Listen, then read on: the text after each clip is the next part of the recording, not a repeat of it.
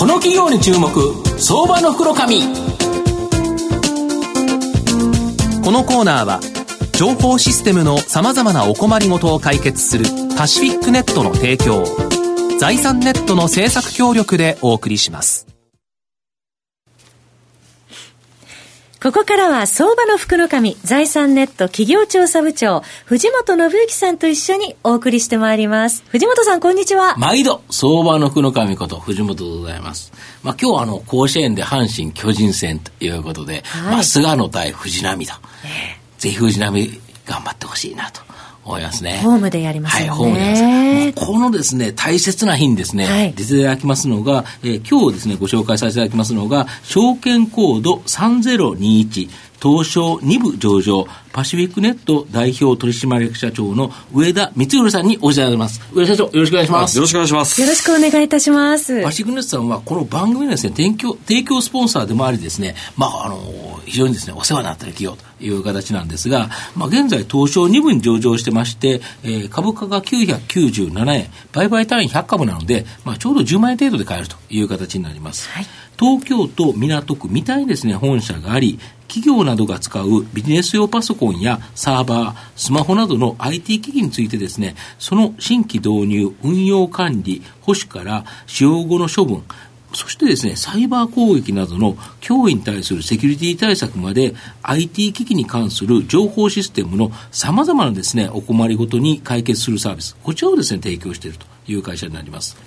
企業の情報システム部門では、機器の入れ替えや保守、管理にですね、相当な手間がかかる上、セキュリティ面の脅威、これはですね、年々拡大していると。まあ、しかしながらですね、この対応できる社内の人材不足、まあ、これにですね、よって、まあ、外部委託する企業、これが増大しているという状態になっています。まあ、今後もですね、そのギャップは拡大すると見られており、まあ、今後ですね、パシフィックネスター、大きな成長を期待できるんじゃないかなと思うんですが、あの、上田社長の、先日ですね、発表された第三四半期の決算発表で、利益が大幅にですね、改善していて、まあ、未定とされていたですね、18年5月期の連結業績予想発表、大幅なですね、増益見通し示て示されてるんですが、この利益改善の理由、ちょっと教えていただいていいですか？はい、そうですね、えー、数年前から、あの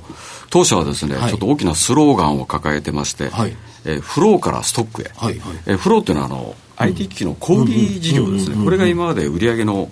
大半を占めてたんですけども、はい、えー、それからやはりストック型、はい。はい、えー、お客様がどんどんどんどんですね、うんうん、えー、チャリンチャリンでお金がどんどんどんどん増えていくような、そういうストック型に変えていこうじゃないかと。でお金をもらってという形ですね。売り切りではなくてと。で、それが IT サービス事業と呼んでるんですけど、ですから IT 機器の小売業から IT サービス事業への収益構造の大転換を今図りつつあると。なるほど。でまだ道半ばではあるんですけど、うん、えー、多分それがですね高収益体質に、まあ、かなり近づいてきているのかなと、うん、まあ、それが結果として、うん、出てきたのかなという感じがしております、基本的には物を売り切るだけでなくて、はい、そこに付随したサービス例えばセキュリティ対策とか、い、ろんなものを付随させてで月額チャリンで、えー、課金でいただくから、まあ、お客様が増えれば、もうこれはずっと右肩上がりに増えていくという形ですか、御社はお取引先を何社ぐらいあるんですか今1万社を超えるお客様がありますねすごい数すごいですよね。だから上場企業でも結構な数でええそでね、それ以外も含めて1万社、え、1万社これ強烈ですよね、であの私もあの、うん、販売をしない形に今、変えてましてね、いわゆる IT 機器を、最新のものをですね、レンタルで、運用中もずっとサポートさせていただくと。ですから物を売らない。なるほど。セキュリティサービスもそうなんですけどサービスとして毎月課金させていただいてチャレンジャーにいただく、そういう形にそうするとお客さんの増加とその、えー、サービスをお客様自体がもっと増加していけばどんどんどんどん収益構造が右肩上がりに上がっていくという形なんですか、まあ、何でもそうなんですけど売ってしまったらもう終わりなんですけど、貸してる間は賃料が入ってきますし、そのお客様との関係もしっかりサポートできますので、なるほど、はい、まあ、これから大きなビジネスチャンスがあるとのことなんですけど、ええ、これ、どういうことですか？そうですね、あのー、来年、再来年ですね、2020年、はい、オリンピックの年の1月末で、はい。えー、Windows7、はいはいはい、これ、えー、今、大半の企業で使われてるんですけど、これのまだまだ Windows7 使ってるんですか？使ってますね、まだ、大半が。えー、まだ個人だと結構、あの早く Windows10 に入れなってると思うんですけど、ねえ。企業側は、やはり OS を変えてしまうと、いろんなアプリケーションが動かないとか、さまざまもあるから、まだ8割は。8割ですね。えー、それが2020年の1月 ,1 月そしたらそこまでに、ええー、と基本的に Windows7 のパソコンを処分して、えー、Windows 10に入れ替えるというという。これ、ものすごくパソコン需要というか、はい、法人の需要拡大しますよね。もうあの単に入れ替え需要だけじゃなくて、うん、もうそれこそソフトウェアの販売も含めて、うん、あらゆる面で市場が拡大するのかなというふうに思ってます。で私どもあのまあ、創業30年なんですけど、はい、大体年間平均ですね、はいはい、30万台以上のパソコンとかサーバーを消去したり、はい、それからあの記憶媒体をですね、特殊な機械で穴を開けたりとかですね、まあ、先日ちょっっと藤本さんにも、ね、この平和島の横に、ね、あの東京テクニカルセンターに行ったんですけどいかがでした？本当にパソコン壊してるんですね、えーと、使えるものは当然もう一度再利用という形されるんですけどやはり使えないものハードディスクだと実際にですねあの4箇所穴がガツンと開くという形で、実際に時期をかけてデータ飛ばしちゃうんですけど、はい、それでももしかして残ってたらいけないということで、まあ、物理的に動かないよう壊しちゃうと。これすごいですよね。で、えー、スマホもですね、機械に入れると、なんか5ミリ角ぐらいに、あの、ちっちゃく部品に、部品というか、バラバラになって、えー、これ一気に壊せれるんですよね。あれもすごいですよね。年間すごい規模ですね。で、しかもそこにカメラとか全部ついてて、もうセキュリティが守られてるんですよ。そこから誰も盗めないようになってるっていう、あれすごいですよね。管理を徹底とね、されてるわけですね。うんあと、このマイクロソフトの社長おっしゃられた、この Windows 10、これは実は今までの OS と違って、御社にとって大きな追い風になるチャンスがあるっていうのは、どういうことですか、これ？あの従来は Windows シリーズってこう、7、はいはい。8、まあ、8はちょっとあれでしたけどね、7からこの大きく10に変わりますけど、その前も変わってきてますよね、ずっとね、何年かごとに。10からはですね、もう10で終わるんです。え、11ないんですか ?11 とか12とか13とかないんです。ないんですか？ええ、10のままでもう変わらないですか ?10 のままで、その代わりですね、はい。以前は Windows7 までアップデートってあのいわゆる OS をちょっとこう修復する。あのちょっとサイバー攻撃に弱い部分をちょっと修復したりとか。ですね。そういうソフトウェアの提供アップデートっていうんですか。アップデートしてたんですけど、今後はですねアップデートじゃなくてアップグレード。え上に上がっていくわけですか？アップデートとアップグレードの違いってすごいんですよ、全然違ってて OS が丸ごと入れ替わるんです入れ替わるんですか？あそしたら Windows10 っていう名前なんだけど、半年ごとに、まあ、10の123度そうですそうずつそのバージョンが違うやつでしかも単なるあれじゃなくて、アップグレードしてる。そうなんですね。で半年に一度最新のものに入れ替わっていくんですよ、うんうん、でその最新のものに入れ替わったものは18か月で今度はサポートが終わって一回それでそのままアップグレードしなかったらそれが順繰り順繰りいきますので、うん。でこれからですね、うん、企業の方がパソコンを購入することは非常にリスクになるんじゃないかなと、ああいちいちそれを対応しなきゃいけない。そうですね。で購入するということは自分で面倒見なくちゃいけないですから、はい、例えば故障の代わりにちょっと予備の在庫を持って古い系ちょっと半年経つとですねもう使い物にならないですね、はい、賞味期限切れてますから。なるほど。それはバージョンアップしてないと。またアップグレードするの大変アップグレードしないといけないと。でで無理やり使おうとすると、うん。いわゆるセキュリティソフトなんかとの互換性がないもんですから、うん、そこから今度はサイバーセキュリティにえ合う恐れも出てくるということで。えそれはどうしたらいいんですか？で我々のようなですねですから、PC レンタルサービスで運用までサポートをさせていただく。御社から借りたら、御社の資産だから、御社がいつアップグレードしなきゃいけないとか、どうなってるか確認してくれてるから、ね、全部対応してくれるんですか？あ、丸投げたらいいんだ。もう全部丸投げいただいて、我々がもうライセンス管理から全部やっていきますので、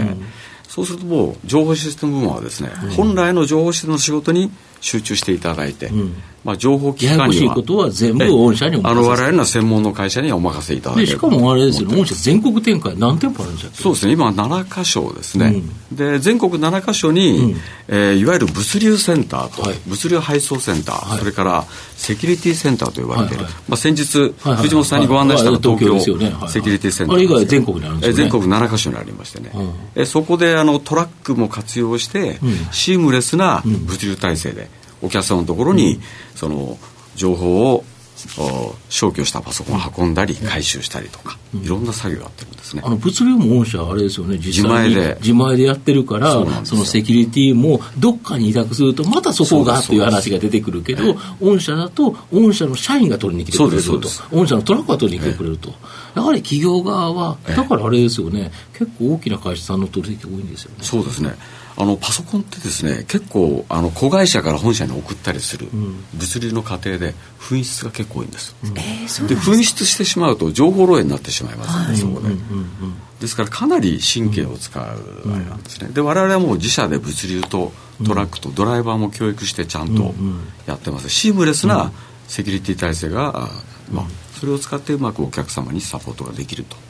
いう感じですね、はい、御社の今後の成長を引っ張るものこれなんですか、はいそうですね。あの、うん、先ほど申し上げましたように年間30万台以上のパソコンを回収してですね、うん、データ処理とかやってますので、うん、まあ、それで培ったお客様が大体1万社を超えますので、まあ、そういった有料なお客様をですね、まあ、当社の強みである全国7カ所の、セキュリティセンター、そこでしっかりサポートをしながらですね、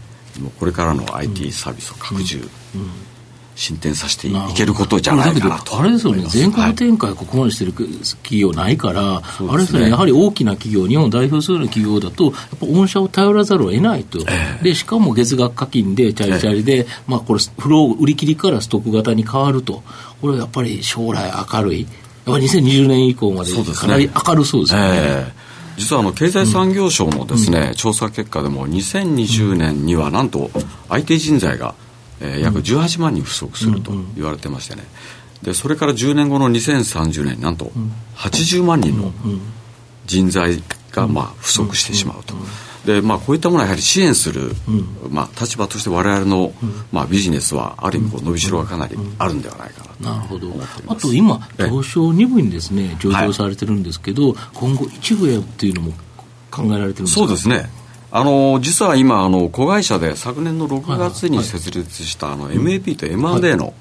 アドバイザリーやってる会社がありましてね、えここがだいぶ今活躍しておりまして、はい、実は昨年の12月にですね、はい、そこの紹介で一社買収をさせていただきました、はい、えー、今後はまあそういった自社の M&A の子会社を活用しながらですね、うん、まあ、M&A の、えー、自社でこう、うん、どんどん取り込んで周辺サービスをどんどん増やしてですね、うん。えー、収益を拡大して、まあ、東証一部に行けるといいなという感じですね。いけちゃうんじゃないですか、ね、いやいやいや、まあ頑張りたいと思います。話を伺ってると、はい、まさに情報システムのお困りごとをワンストップで解決してくださるというパシフィックネットさんですね。東野さんいかがですか？株価なんですけれども、あの今年に入って継続的にあの1000円以上の推移をちょっと保っているような状況なんですけども、あの社長はあのこの株価どう思われますか？今の水準そうですね。まあ自分でも驚いてるんですけどね、ええ、ただあのかなりご期待いただいてる証拠ではないかなと思いますねやはり、ええ、ただあのだいぶご期待に添えるような、はい、えー、もう光も見えてまいりましたのでもう邁進してまいりたいと思います、はい期待できますよね。まあ、最後まとめさせていただきますと、えー、パシフィックネットは、まあ、ここ数年でですね、大きくビジネスを変革させているという形になります。まあ、その成果が業績改善として、ようやくですね、もう表面化して現れてきたという形になります。で、企業の個人情報漏洩などのセキュリティに対するです、ね、意識、これはですね、非常に改善してまして、まあ、企業の IT 機器のライフサイクルマネジメントの、まあ、ニッチトップシェア企業としてですね、パシフィックネットは今後大きなですね、成長を期待できる企業だと思います。今日は証券コード3021東証2部上場パシフィックネット代表取締役社長の上田光弘さんにお越しいただきました。上田さんどうもありがとうございました。ありがとうございました。藤本さん今日もありがとうございました。ありがとうございました。IT の活用とサイバーセキュリティは企業の生命線。東証2部証券コード3021パシフィックネットは IT 機器の導入、運用、保守、処分からサイバーセキュリティまで、情報システムの様々なお困りごとをワンストップで解決し、企業の IT 戦略を支援する信頼のパートナーです。取引実績1万社を超えるスペシャリスト集団、東証2部証券コード3021パシフィックネットにご注目ください。この企業に注目、相場の福の。このコーナーは情報システムのさまざまなお困りごとを解決するパシフィックネットの提供を財産ネットの政策協力でお送りしました。